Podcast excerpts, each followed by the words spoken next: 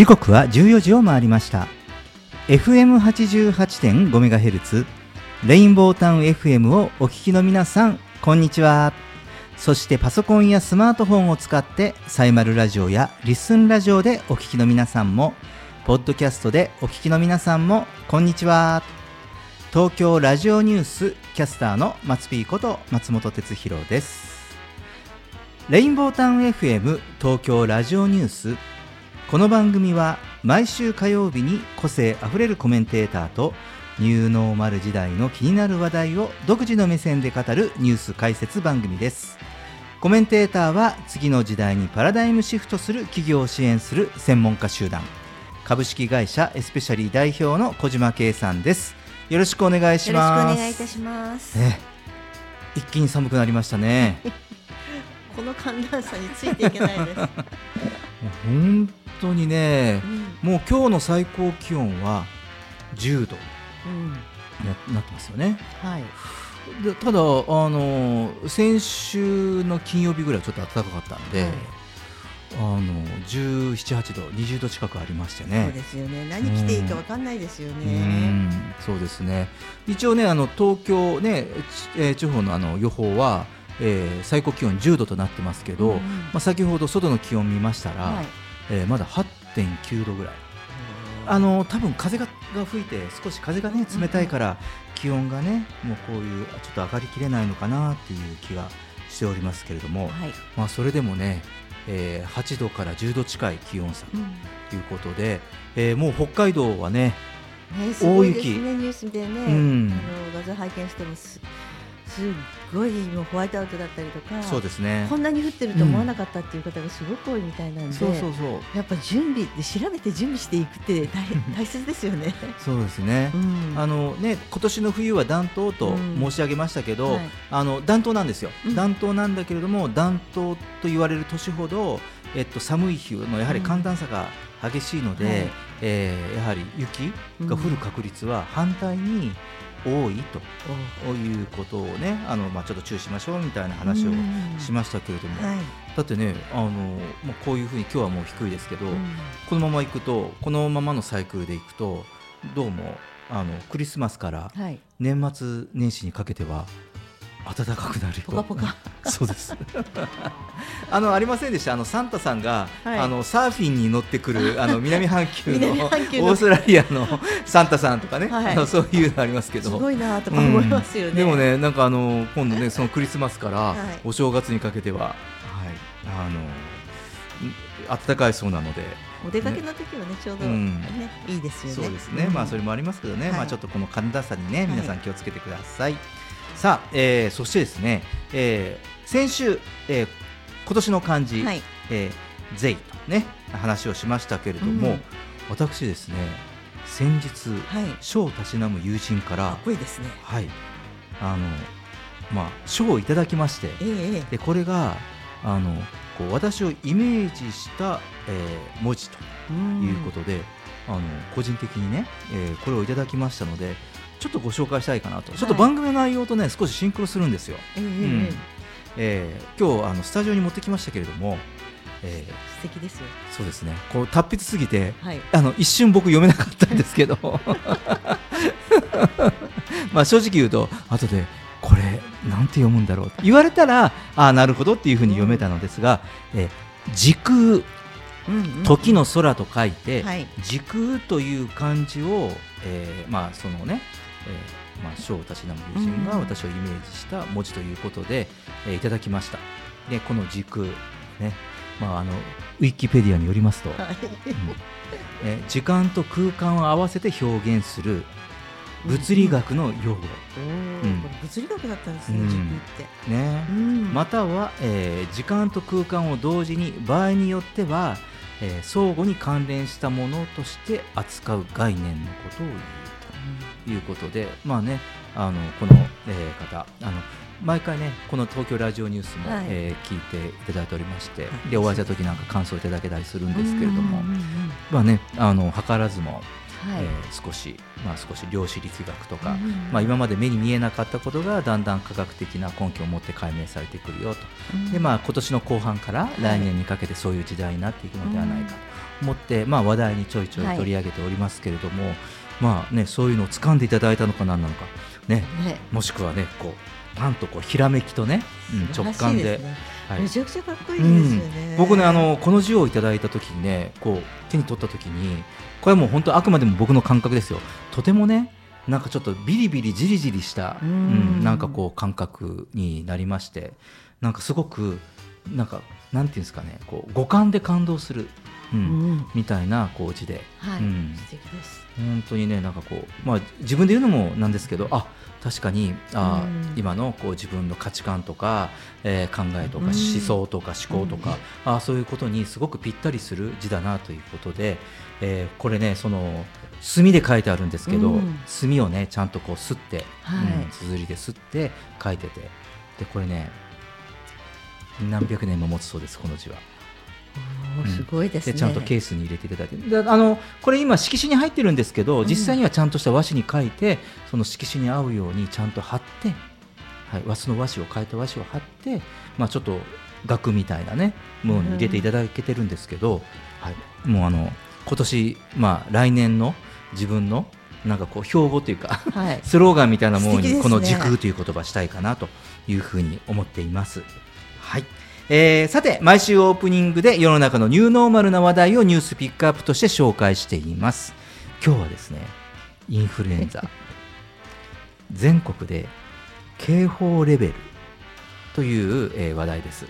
えー厚生労働省は15日全国約5000箇所の定点医療機関から4日から10日の1週間に報告されたインフルエンザの患者数が1医療機関あたり33.72人となり、えー警報の基準、えーこれは1医療機関あたり30人ということなんですが、えーそれを超えたというふうに発表しました。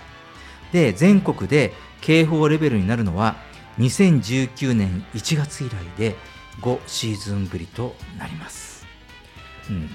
まあ、2019年1月といえば、はい。コロナ禍になはい。る直前ですよね、そうですよね。の前ですよね。うん、だから、うんまあ、そこ以降はねなしばらくなかったんですが、まあ、今年はこのインフルエンザというものが、ううんん。まあ、超がつくぐらい警戒レベルはい。ということですね、ね。なんかすごく最近あのやはりあの打ち合わせしようとしてても、うん朝熱があるのでっていうことうんで、そう言われたらもうあのねすぐリスケするんですけれど、うんうんめちゃくちゃ多くなってきてますよね。うん。だからリアルやめてウェブでって言われていやいや熱があるからいいですっていう話をするんですけど。もうみんな働きたいんだな。働きたいんですよね。あと年末だからもうちょっとしかないと思ってるから早く話をしなきゃいけうないみたいん。なあるんですけどすごい多いですようね。ん、すごくね。あの多いですね。うん。僕も2度ほどありましたね。ちょっと朝からとか、うん。あのちょっと微熱があってあもしかしたらうん今流行ってるからと思って、まあ、用心を取ったら、まあ、幸いにもね、はい。あの検査したらあの、まあ、陰性だったので、まあ、かかってはなかったんですけどやはりあのそれぐらい気になるぐらい、うんまあ、インフルエンザ、ね流行ってますよね。でこれあのインフルエンザに詳しい専門家によると、はい。えー新型コロナウイルス感染症の流行中は、えー感染対策の強化によって、まあね、もうね、うん。コロナウイルスは猛威を振るいましたけれども、はい。インフルこのインフルエンザの流行というのは小規模に抑えられていたと。ううん。んでただし、まあ、これがですねやはり、まあ、抑えていたためにどちらかというと、まあ、子どもうん。とか、まあ、高齢者はい。を中心に免疫が落ちているということなんですね、現状、今の現状。なので、えーまあ、手洗いとかマスクの着用とか、うん。まあ、基本的な感染対策を続けて、まあ、症状があれば受診してほしいと言われてるんですけど、はい。まあねまあうん。まあ、コロナっていうのはね、まあ、今、収まっておりますけれども、でも、この影響っていうのが、まあ、結果的にはこの影響でね。まあ、人のはい。免疫力っていうのが落ちたので、うん。まあ、今度は、まあね、今パッと見渡してもねもうマスクをつける習慣もね、まあはい。まあ、通常に戻ったから、まあ、気をつけながらということでね,、うん。ねまあ、つけてない人の方が多くなってきたし、ううん。んなんですがやはりちょっと気をつけないと我々の免疫力は、まあ、このコロナ禍でね、うん。まあ、ちょっと落ちたいると。ちょっとねだからより気をつけなきゃいけないということもこれ再認識ですよね。そうですよねうんそうですね。人混みに出る時だけマスクするとかね自分でルール決めちゃったりするといいんでしょうかね。うんねそうですよね。やはり、まあ、ちょっとね人混みがあるときはね、うんあの特に空気が乾燥するとね、はいまあ、感染率が高くなると言われておりますのであのこれからねまだやはり1月、2月、で10 11月、12月でこんな感じですから、やっぱりはい。1月、2月、より気をつけてということで、皆さんもね気をつけてお過ごしください。えー以上、今週のニュースピックアップでした。東京ラジオニュース。東京ラジオニュース。東京ラジオニュース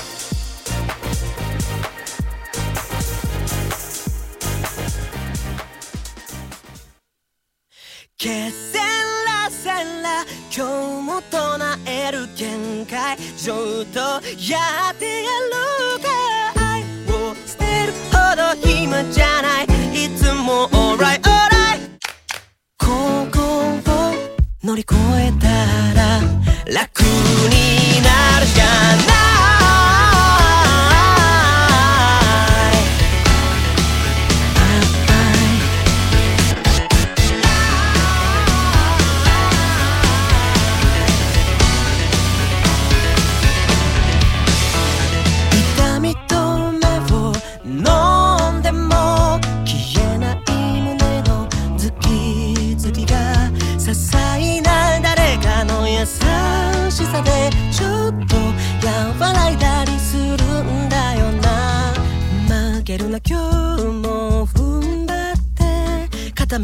からって身を守ってまた諦める理由探してどけせ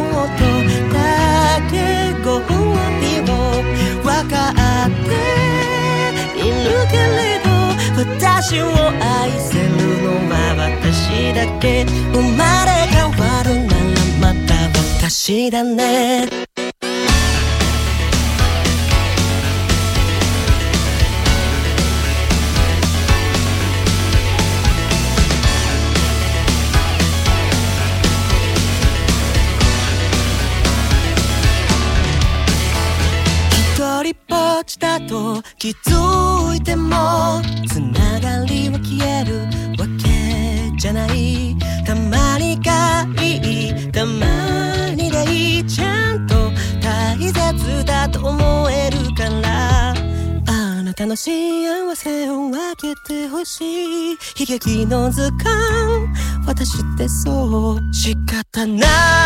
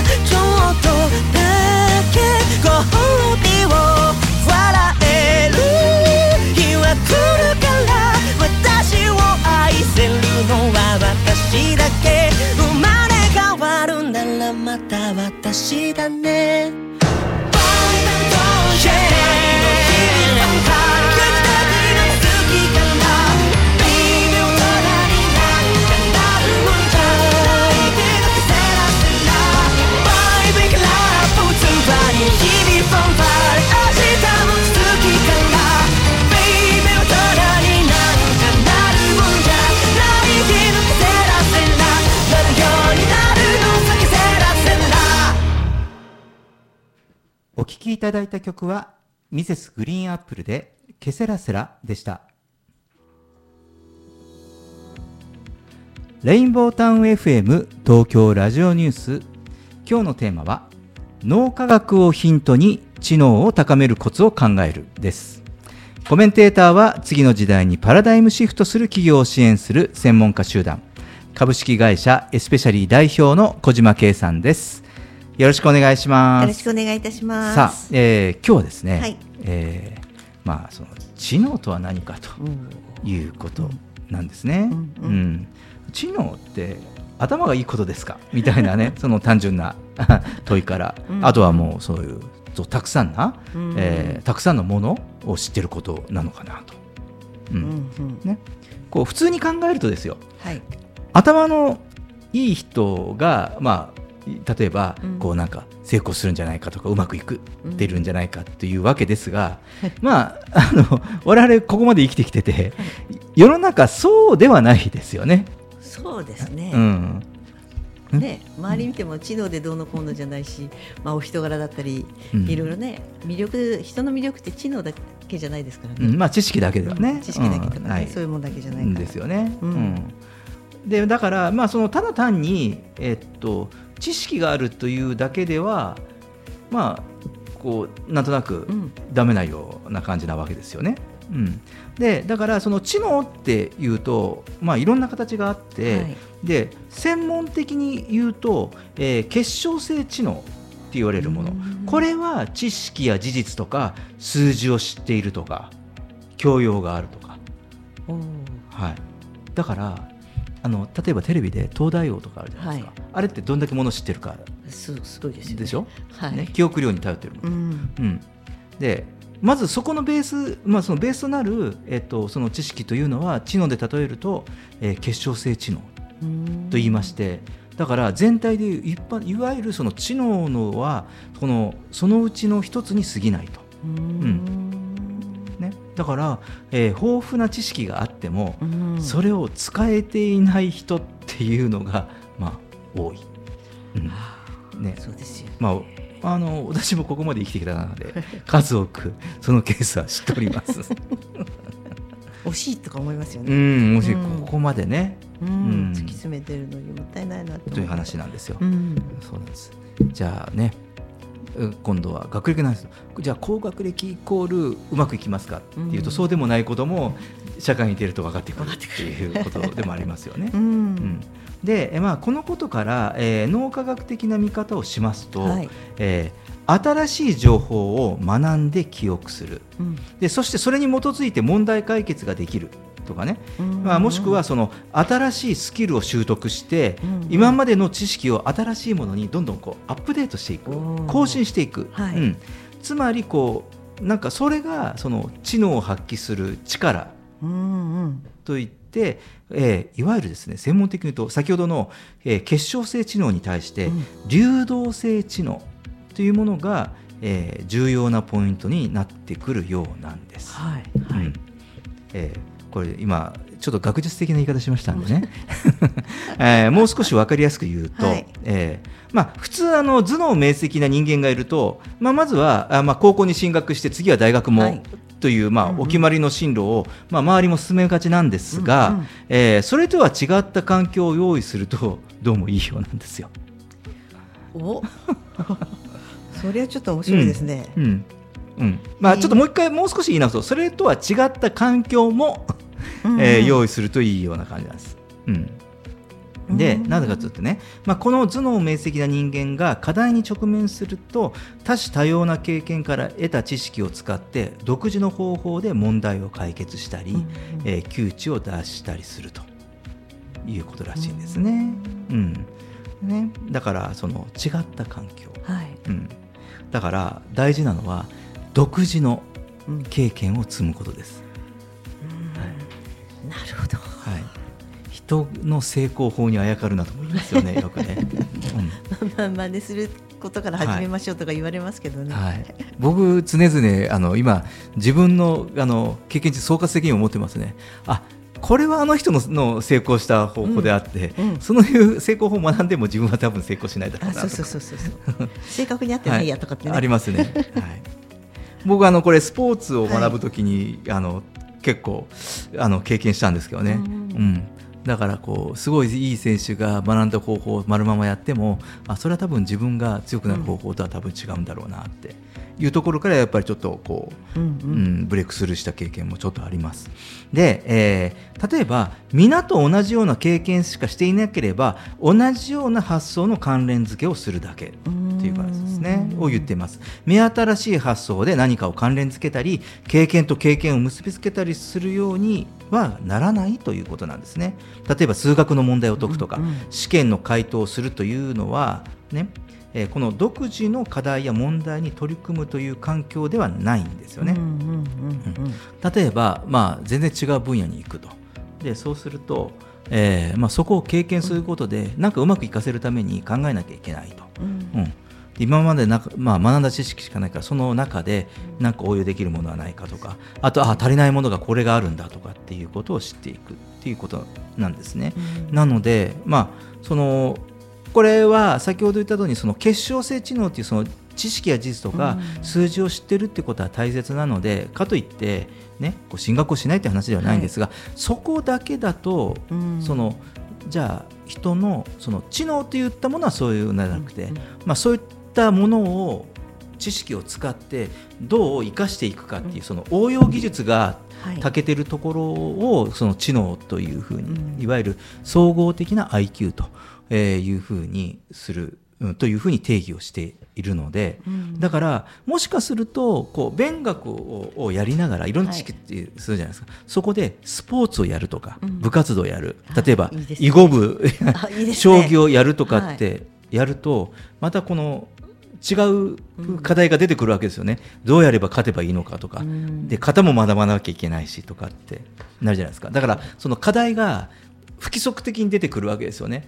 だから同じ例えばスポーツをやっても、うん。同じ種目のスポーツをやっても僕の課題と小島さんの課題は例えば同じ例えばボーリングを上手くなるとかってやっても課題は違うとか、ね。ね例えばゴゴルフをやる時でもね、僕のゴルフが上達する課題と、はい。小島さんの課題は違う。うん。でも数字にするとお互いに、ね、100を切って90を切っていこうねとかね ね夢の80代目指そうよみたいなことは数値的には同じなんだけれども、やはりその取り組みは違うと、うん。でもそういう取り組みをすることが実はその総合的な IQ を伸ばすことに、いいですね、うん。割とみんなこう型にはめたがってそね教育することが多いから、うんででも学校だったら先生たちはね型にはまってた方がきっと楽だと思うんですが、個を生かすっていうふうになってくるとそこからちょっと一歩踏み出したものをいっぱいやってもらわなきゃいけないのかなと思って、あのちょっと負担も増えるのかなと思うんですけどやっぱこの勉強ができるだけとかあの運動が、ね、得意とかいろんなそれぞれ特徴があるじゃないですか。うんそのそれぞれの特徴がそれだけでは解決できない問題に直面するのって割と社会に出てからの方が多いんですかね。うん、そうですね。だから、まあ、その、なんていうのかな、こう社会経験を積む、まあ、今、大人になるとね、社会経験を積むっていう感じになるんですけど、でもそこが以外だとすると、うん。だから、その勉強と別にスポーツじゃなくても、やばい、そのそれ以外の分野とか。お友達と遊んだりとかする中でもいいし、だから意外にあの学生時代でも、うん。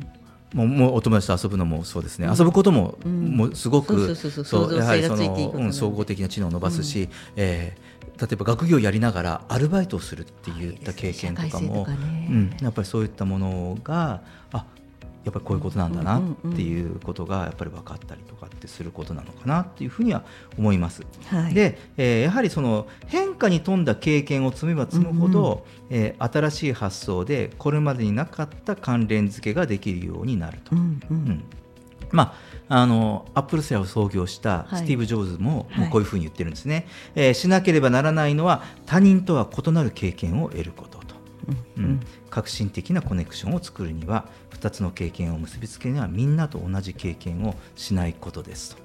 まあ、さすがスティーブ・ジョブズなんで、かなりあの、エッジがかかったこと、はい。まあ、極極端なことをおっしゃってますけれども、うん、でもあのやはりそこにあるみたい、うん。うん独自の経験をする、独自の経験ってなかなかうん。できないと思っているところがあるんですけど、あの大きいことじゃなくていいからなんか生活の中のちっちゃいことでもあこれができたとかそんなね感動とかそういうのも一緒にねうん。やると記憶もこう関連していろんな動きが出てくるじゃないですか脳って。そうなんですよね。うん。だからまあそういうことを考えると、うん。その現代の教育んまあ現代の教育法だけに重きを置くことの問題というのは、うん。えーここなんですね、ん。今の学校教育だったりとかってすることの、まあ、問題点っていうのはちょっと今話したところの、うんにあるわけです。だあの確かにその教育を受けること自体はまあ簡単ではないけれども、まあ、分かりやすいことでもあるわけですよね。例えばその講義を受けて本を読んで知識を吸収する。これとても大切なこと、はい。うん、で知識は豊富になっていくんですがただ周りと同じような経験をするばかりであるということが課題なわけですよ。うん、だから結局ねその、えー知識のレベルは上がっていくしより深い知識を得ることはできるんだけれども、みんなと同じように、えー学校に行ってみんなと同じように、まあうん。レールに乗っていくっていうのは、えー先ほど言った、えー総合的な知能を自分で考える力とかねあの組み合わせたり応用したりする力っていうところのに関しての、えー知能っていうことに関してはちょっと、その知能を育てるとはい。いうことに関しては、えーこれは課題が大ありなわけです。うんはい。うん。だからまあ先ほどジョブズが言った、うん。他の人と違う経験することだよと。自分独自の経験と、ね。うん。でも自分独自の経験って何をすればいいんですかってこれまた質問してしまいそうなうん。あの質問されそうなことすごくだと思いませんこれおお話ししたら松本さんそのこう自分あの他の人と違う経験ってどういうものですかとかどうすればいいんですかっていう質問されそうじゃないですか。うん、そうだよね、うん。だからあの僕はやはりその勉強以外に何が好きっていうこととか、なんかそういうことで、もしあればスポーツならスポーツ、うん、なんか音楽なら音楽とかっていうことであれば、うん。音楽ならば、まあ、ちょっとバンド組んでやればいいってや,、うんね。うん、やってみてはいいんじゃないとかね。人の前で演奏するとかなんか曲作ってみるのもいいんじゃない、うん。っていうことだったりとか、まあ、例えばお金が好きとかって言ったらじゃあもうバイトしてみればいいじゃんみたいな話ですよね。そうですよね。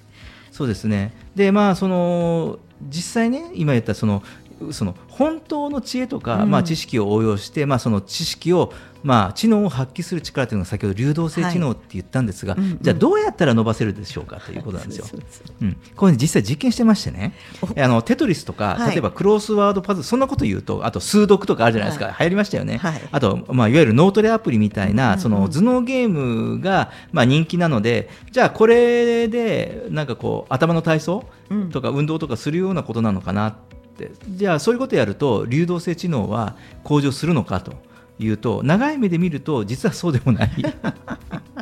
一時的には実はこれやると頭脳明晰になるそうなんですよ。うんうんうんただ、僕も脳トレやりましたよ、はい。あのレベルクリアするとだんだん簡単になってくるわけですよね、はいはでこの簡単にというエモーショナル、うん。これを感じたら、まあ、流動性の知能の向上はもう役に立たなくて。で下手すると難もうあの例えばこの脳トレやる前の状態に戻るそうです。戻っちゃうの、はい、でですねここから大事なこと言いますね。でもう一つこれをビジネスシーンで例えると、はい、これあの IT ビジネスの経営の小島さんにはあのすごくあの、まあ、役に立つっていうかショックな情報かもしれませんが 例えばですよビジネスシーンで、はい。新しい顧客管理システムの使い方とかプラグプログラミングを学んでいる間は流動性知能は向上するんですが、うんうん。ねえーそれもその顧客管理システムをマスターするまでのことでありまして、はい。えー例えばあと他に例えば入札だとか、うんうんまあ、いろいろ仕事に関連する専門書類の作成レポートの仕方とかを、えー学ぶじゃないですか。いろいろこううん入社したりとかね、あとは次の、えーただ資格向上するためにとかなんじゃないですか、学んでも同様で、えーまあ、流動性知能の向上はそれをマスターするまでで、えースキルが一定のレベルに達すると脳はそれほど頑張ることをしなくなりまして、うん。でせっかく得たはずの新しい、まあ、流動性のいわゆるその知能上がったのに、えーこのこの中にあるそのマッスルメモリー脳の中のメモリーは萎縮し始めるそうなんですよ。うん。資格取ってあぐらかくとかね。ああなるほど、うん。だから何々の資格持ってエンジニアが何人いますって言ってもそれダメです。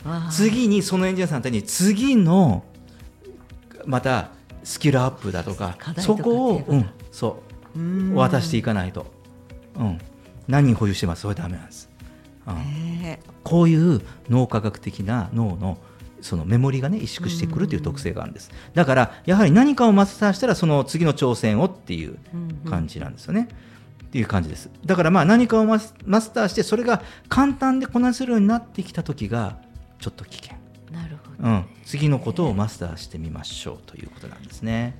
はい。でまあこういうね、えーまあ、インプット量が、まあ、知識量を伸ばすということはまあ当然あるんですが、えーもっと簡単に言うと今までの事柄を関係づける連想学習みたいなものです。あこれはあれに似てんなとこれはあれに応用するとできるなっていうような思いつきなんですよね。で、えーっとまあ、この連想学習うん、あこれ似てるなっていう過去に聞いたことがあるという観点と、まあ、より広範囲の両面から、まあ、使うということなんですけどでこれによって物事を早く学んでそのうちより多くを保持できるという研究があります、だから、えっと、何やか分かんない人っているじゃないですか、うんうん。そういう人って多分全然あれ？全然違う職種とか、は違う分野とかに行っても、うんうん。これがだから比較的総合 IQ が高い人は、うん。えー何やかわからないって言われてる人あれもねいろんな面を持ってる人っていうのは、かなりあのこういう人、うん。うん、だから自分の中では一つなんですよ。一つの応用できてるから。あロジック的にもね、うん。もう組み立てができちゃって。ちょっとね手前味噌ですけど僕 あのテニス選手からビジネスマンになった時にコミュニケーションスキルの時にあのすごい悩んでもうダメ出しをくらんでた時に、あのテニスのラリーとコミュニケーションのラリーが同じでこっちがこういう球を打つからあいつがこういう風に返してきて でこれ打ったらこういう風に返ってくんじゃんっていうのをその言葉の会話のラリーっていうか、まあ、ビジネスコミュニケーションを習得するときにそこに置き換えてはっと気がついたときに、やっぱりブレイクスルーした経験がちょっとあります。そうですね、うん。私はよく考えるのは相手が何を欲しているかっていうのをよく考えるんですよね、そうするとあの相手の環境とかいろんなものが自分と違う環境の中から必要なものとかが考えたりとかっていうことであの自分だけでは経験できないものは、うん。あの相手の方のお仕事とかそういった環境とかを伺ってそれに役に立つものって考えたらそれは自分の何々にも役に立つなっていうことがすごく多くて。うんうん。あのそのだから人は人自分は自分じゃなくて、うんうん。みんなこう一体になってこう物事を考えを回していくと、そうですね。いけるなっていうのでこの相手のことを考えると一つの連想だと思っていてそうですね。うん。だから小島さんだってほらあのシステム開発の事業もやっていれば、うん。はい。えーまあ、新規開発事業で、はい。えーまあ、健康食品とかサプリメントとかはい。化粧品とかね、そういったものの開発、はい。販売やってらっしゃるじゃないですか。ではたまた、えーペット関連の事業もやっていて、はいでまたねまた来年ぐらいに発表すると思いますけど また新しい事業やって。だでも多分小島さんの中では一つなんあですよやってることはたった一つと思ってるんで、うんなんですよ。基本はなんか本当に、なんかみんながこういうのをやってほしいなって一言言われたらじゃあやっちゃうっていうところとか、これだとこうやったらできそうだなっていううん。ところでもこれは多分一番冒頭に言った、うん。やはり独自の経験、うん。うん、ある程度まではまあいろいろねえもちろん勉強とかね、うん。はい。学習してやっぱりその決められたカリキュラムをこなすっていうことは大事な時期なんではい。あるんだけど、でもやはりそこからあのそれをを使って、えっともっとその知識を増やしていくとか、うん。うん。でもその中それはどこでやってるかっていうと、まあ、学校とか決まったルートではなくてもうその自分で開拓していった独自の環境の中でそういうふうに培っていくっていうことだと思うんですよね。はい僕だって180度違う、えっと、職種になってからうん。ですから、だからでもやってきた経験とかっていうのはなまあなんかそういうスポーツ選手の環境しか知らないわけですよ、そうなうんうん。うんでもなんかそこを応用するしか生きていく手段がないからっていうのもあるんだけど。でもまあ結果ねなんかそういったものが、はいまあ、昨今でいうその総合的な IQ うん。っていうね、うんっていうこと、うんまあっていうことにはどうもこういい影響関連しているということらしいんですよね。うん。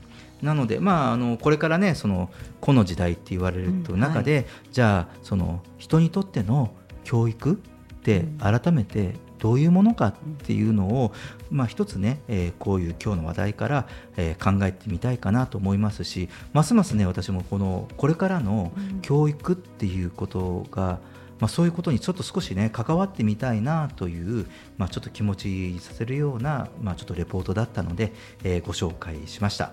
ね、なのでまあ最終的にはまあ何かを学んで、はい。マッスルメモリーを鍛えると。お、ね、で学んだ知識とかスキルを自分のものにすると、そしてもう分野を問わずまた別のことを学んだり、まあ、その環境で経験していくっていうのがどうも、えー今の時代の教育の必勝法のようです。はい、まあ人生一生勉強ということですよね。そうですね。はい、えー小島さんありがとうございました。レインボータウン FM 東京ラジオニュース。テーマは脳科学をヒントに知能を高めるコツを考えるでした。曲に行きましょう。有利でビリミリオン。老人が君に言いました残りの寿命を買わせてよ50年を50億で買おう人生をやり直したいと。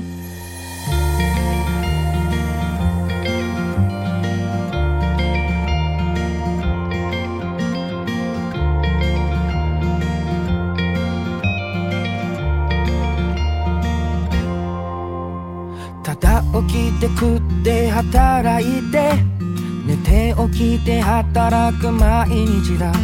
それなのに手放したくない理由を考えてみたよ。体も痛くなるだろうし友達もいなくなるんだろうな。恋愛もできなくなるようなその値段じゃ売れないな僕が生きてるこの時間は50億以上の価値があるでしょ。う生きてるだけで丸儲けこれ以上何が欲しいというの？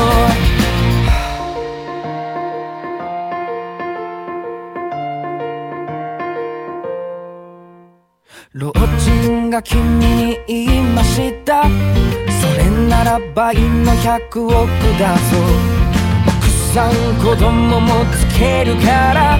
豪邸も仕事もつけるからさ。50年が100億ならば。年収2億の大富豪だ。でも好きな人は自分でさ見つけたいからいらないよ。僕が生きてる。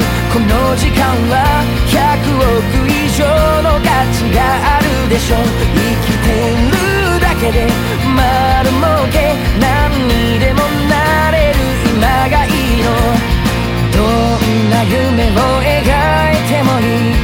どんな恋もしたい無限大の可能性は誰にも譲れない。何十回立ち止まってもそれでも僕を諦めない。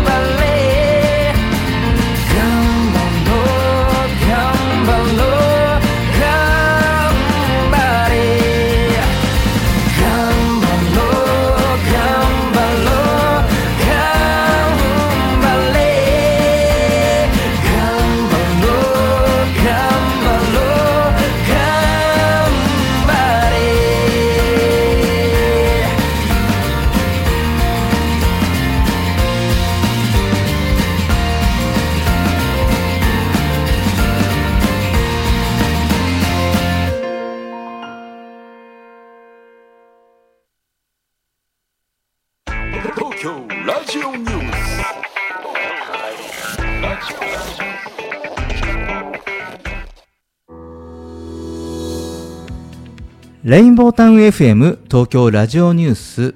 今日のテーマは中村天風氏の言葉から時代を考えるその2です。コメンテーターは次の時代にパラダイムシフトする企業を支援する専門家集団。株式会社エスペシャリー代表の小島圭さんです。よろしくお願いしまよろすしくお願いいたします。さあ、えーはい。先週からの続きですね、はい。ここは、えー中村天風氏の言葉をご紹介していきたいかなということで、まあ、先週もご紹介しましたけどね、はい。えーまあ、ドジャースに移籍が決まった大谷翔平選手など数々の人物に影響を与えてきた、日本人なら知っておきたい思想家哲学者である中村天風さんの言葉をご紹介しながら今の時代を、まあ、少し考えてみたいかなということなんですね。まあ、先週ちょっとあの、まあ、人間が人間として生きていくのに一番大事なのは、頭の良し悪しではなく心の良し悪し。はい。ね。えーいうことですね、えーそういう話を紹介しましたけれども、はい。えーまあ、その続きなんですが、うんもうこれもねご紹介したい言葉で。まずその心をどのような場合にも消極的にしていてはならないと、あくまで積極的に人生を慢心せよと、まあ、そこに成功があり健康があり幸せがあるということなんですね。はい、あのまあ今ね僕、まあ、す少し、えーまあ、子どもたちの、えーとはい。スポーツの指導とか、まあ、そういったことにも、えーまあ、これはねあボランタリーですけど、えー関わっていますが、あのやっぱり積極的な気持ちっていうのは大事。うん。うん。あの自分たちね、まあ、こういうね、うん。お仕事の中とか、まあ、自分、まあ、子供たちだけじゃなくて、うん。うん、我々自身も大事なんですけど、うん、積極的に。はいでね、これはね、あの積極的なあの気持ちなんですよ。うん。だから、えーまあ、時にはね、あの人の動きとか、うん。ね、なんかそういうことをその、えーやり方によっては守らなきゃいけない時もある。うん。し攻めなきゃいけない,、はい。い、けない時もある、ね、で積極的に言うと攻め攻め攻めみたいな、うん。もうガンガン行くみたいな積極的に行きますみたいな感じですけどあの僕ねあのスポーツのしようときに積極的に守れって積極的な気持ちでディフェンスしろっていう。いうことを使ったりね。もちろんもう積極的な気持ちで、うん。もうどんどん自分がやれる、はい。もう練習してきたことを試していこうよっていうこともやるし、自分自身もあの、まあ、いろんなことやる中で、まあ、ちょっとあまりうまくいかなくてもああ大丈夫大丈夫できるできるって、うん。やっぱりこう自分に、はい。うん、いうようなその気持ち的にはね。ただそのなんだろう、うん、こうやり方のパターンとしては守る時もあるし、はい。じっくりやらなきゃいけない時もある。でもここで、えー、天風さんが言ってるのは、うんね、心をどのような場合にも、えー積極的にしなければいけないよと言ってます、積極的に考える。だから積極的に考えて撤退する場合もある、うん。うん、っていうことも含めなんですね。ここはとても深い内容だなと思っていて、そうね。うん前向きな撤退って難しいじゃないですか、うん。あの撤退っていう言葉を聞いた時点でもうみんなが、うん。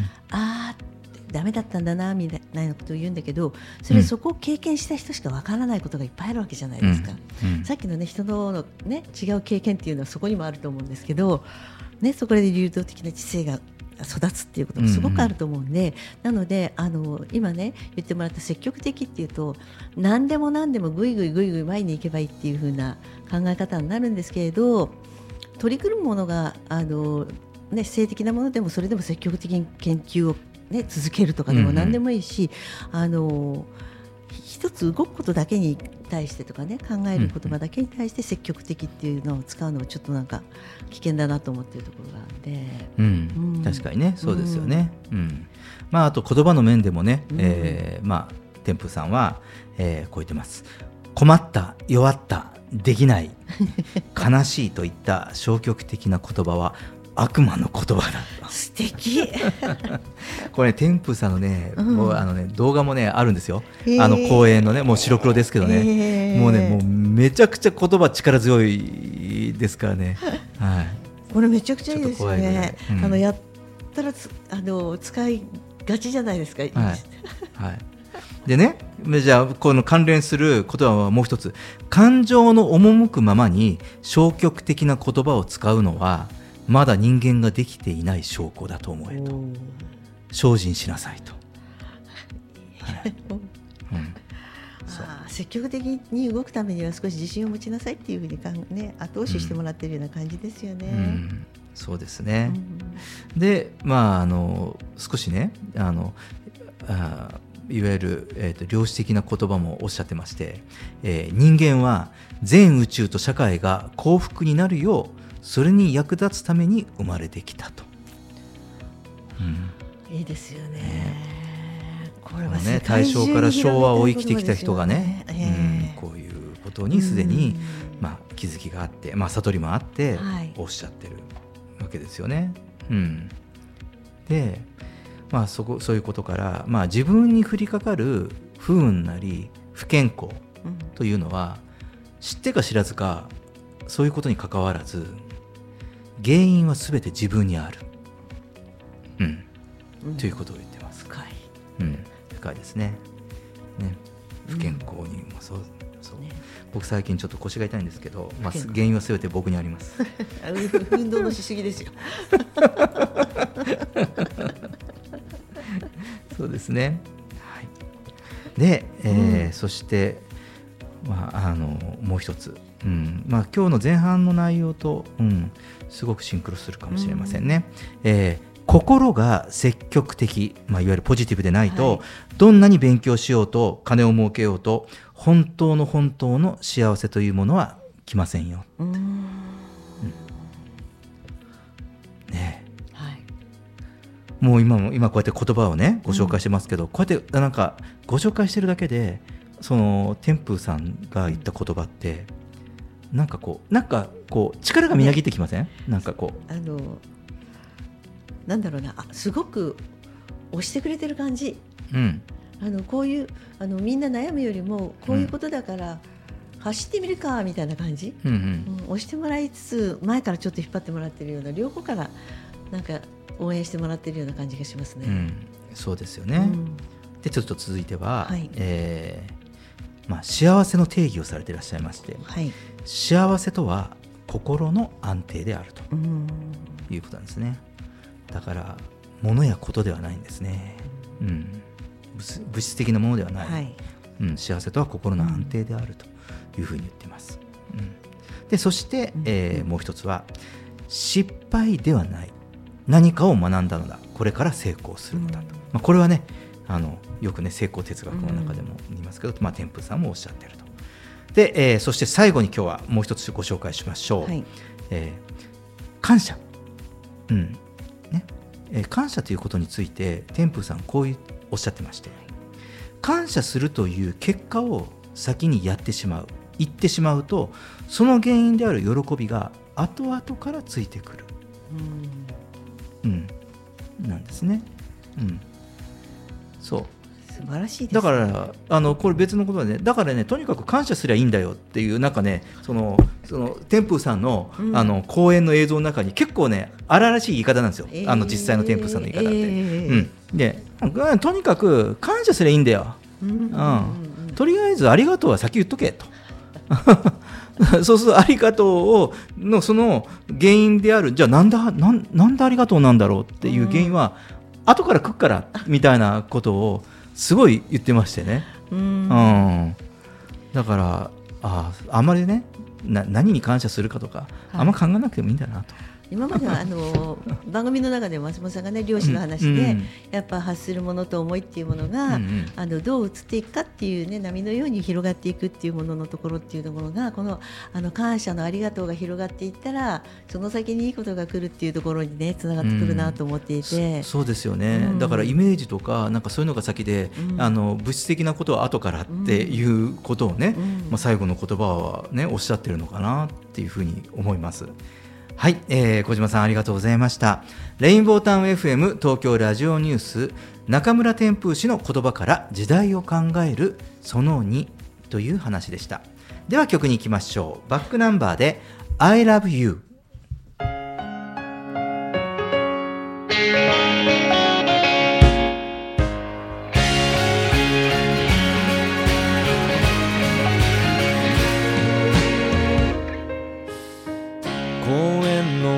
落ち葉が待って飛び方を教えてくれている。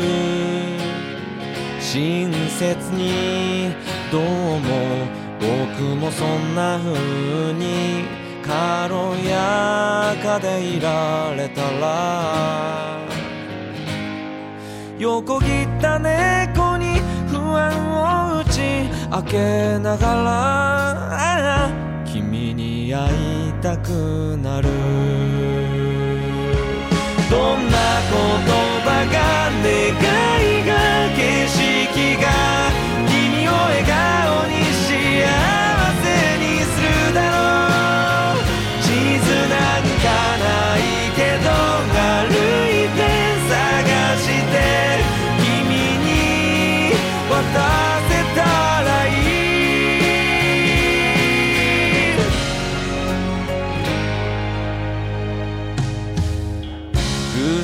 と運命の違いは君の顔に書いてあって人生の意味はいつか君がくれた。雨の中に入ってた。君の周りに浮かんだものに触れて何を作れるだろう。どれも支えで頼りない決意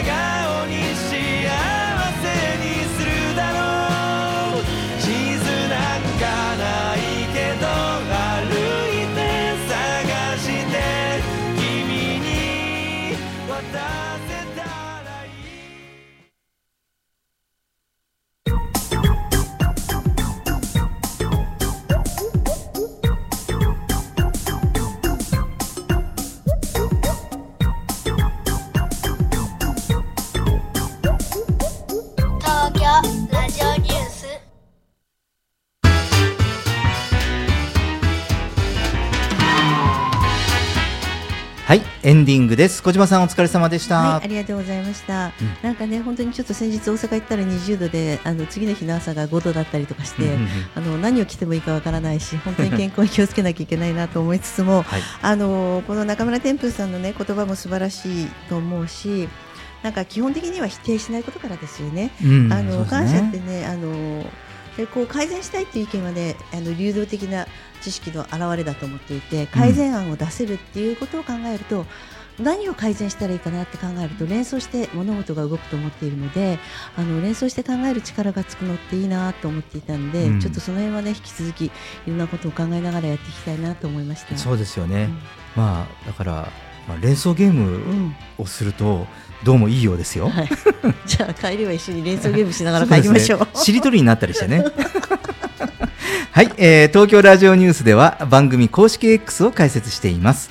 ぜひフォローしてくださいそして皆様からのご意見ご感想全国からの情報はハッシュタグ東京ラジオニュースとつぶやいてみてくださいそれではまた来週お会いしましょう She would never say where she came from.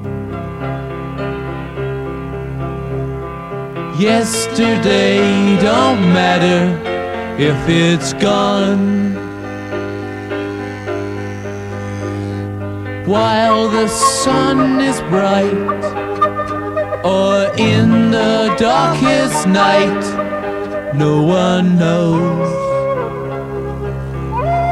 She comes and goes.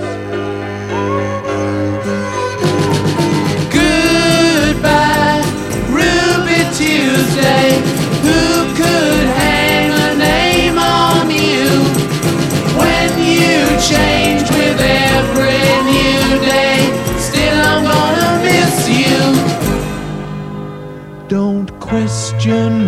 She needs to be so free. She'll tell you it's the only way to be. She just can't be chained to a life where nothing's gained and nothing's lost at such a cost. Goodbye, Ruby Tuesday. Who could hang a name on you when you change with every new day? Still, I'm gonna miss you. There's no time to lose, I heard her say. Catch your dreams before they slip away. Dying all the time. Lose your dreams and you may lose your mind. In life unkind.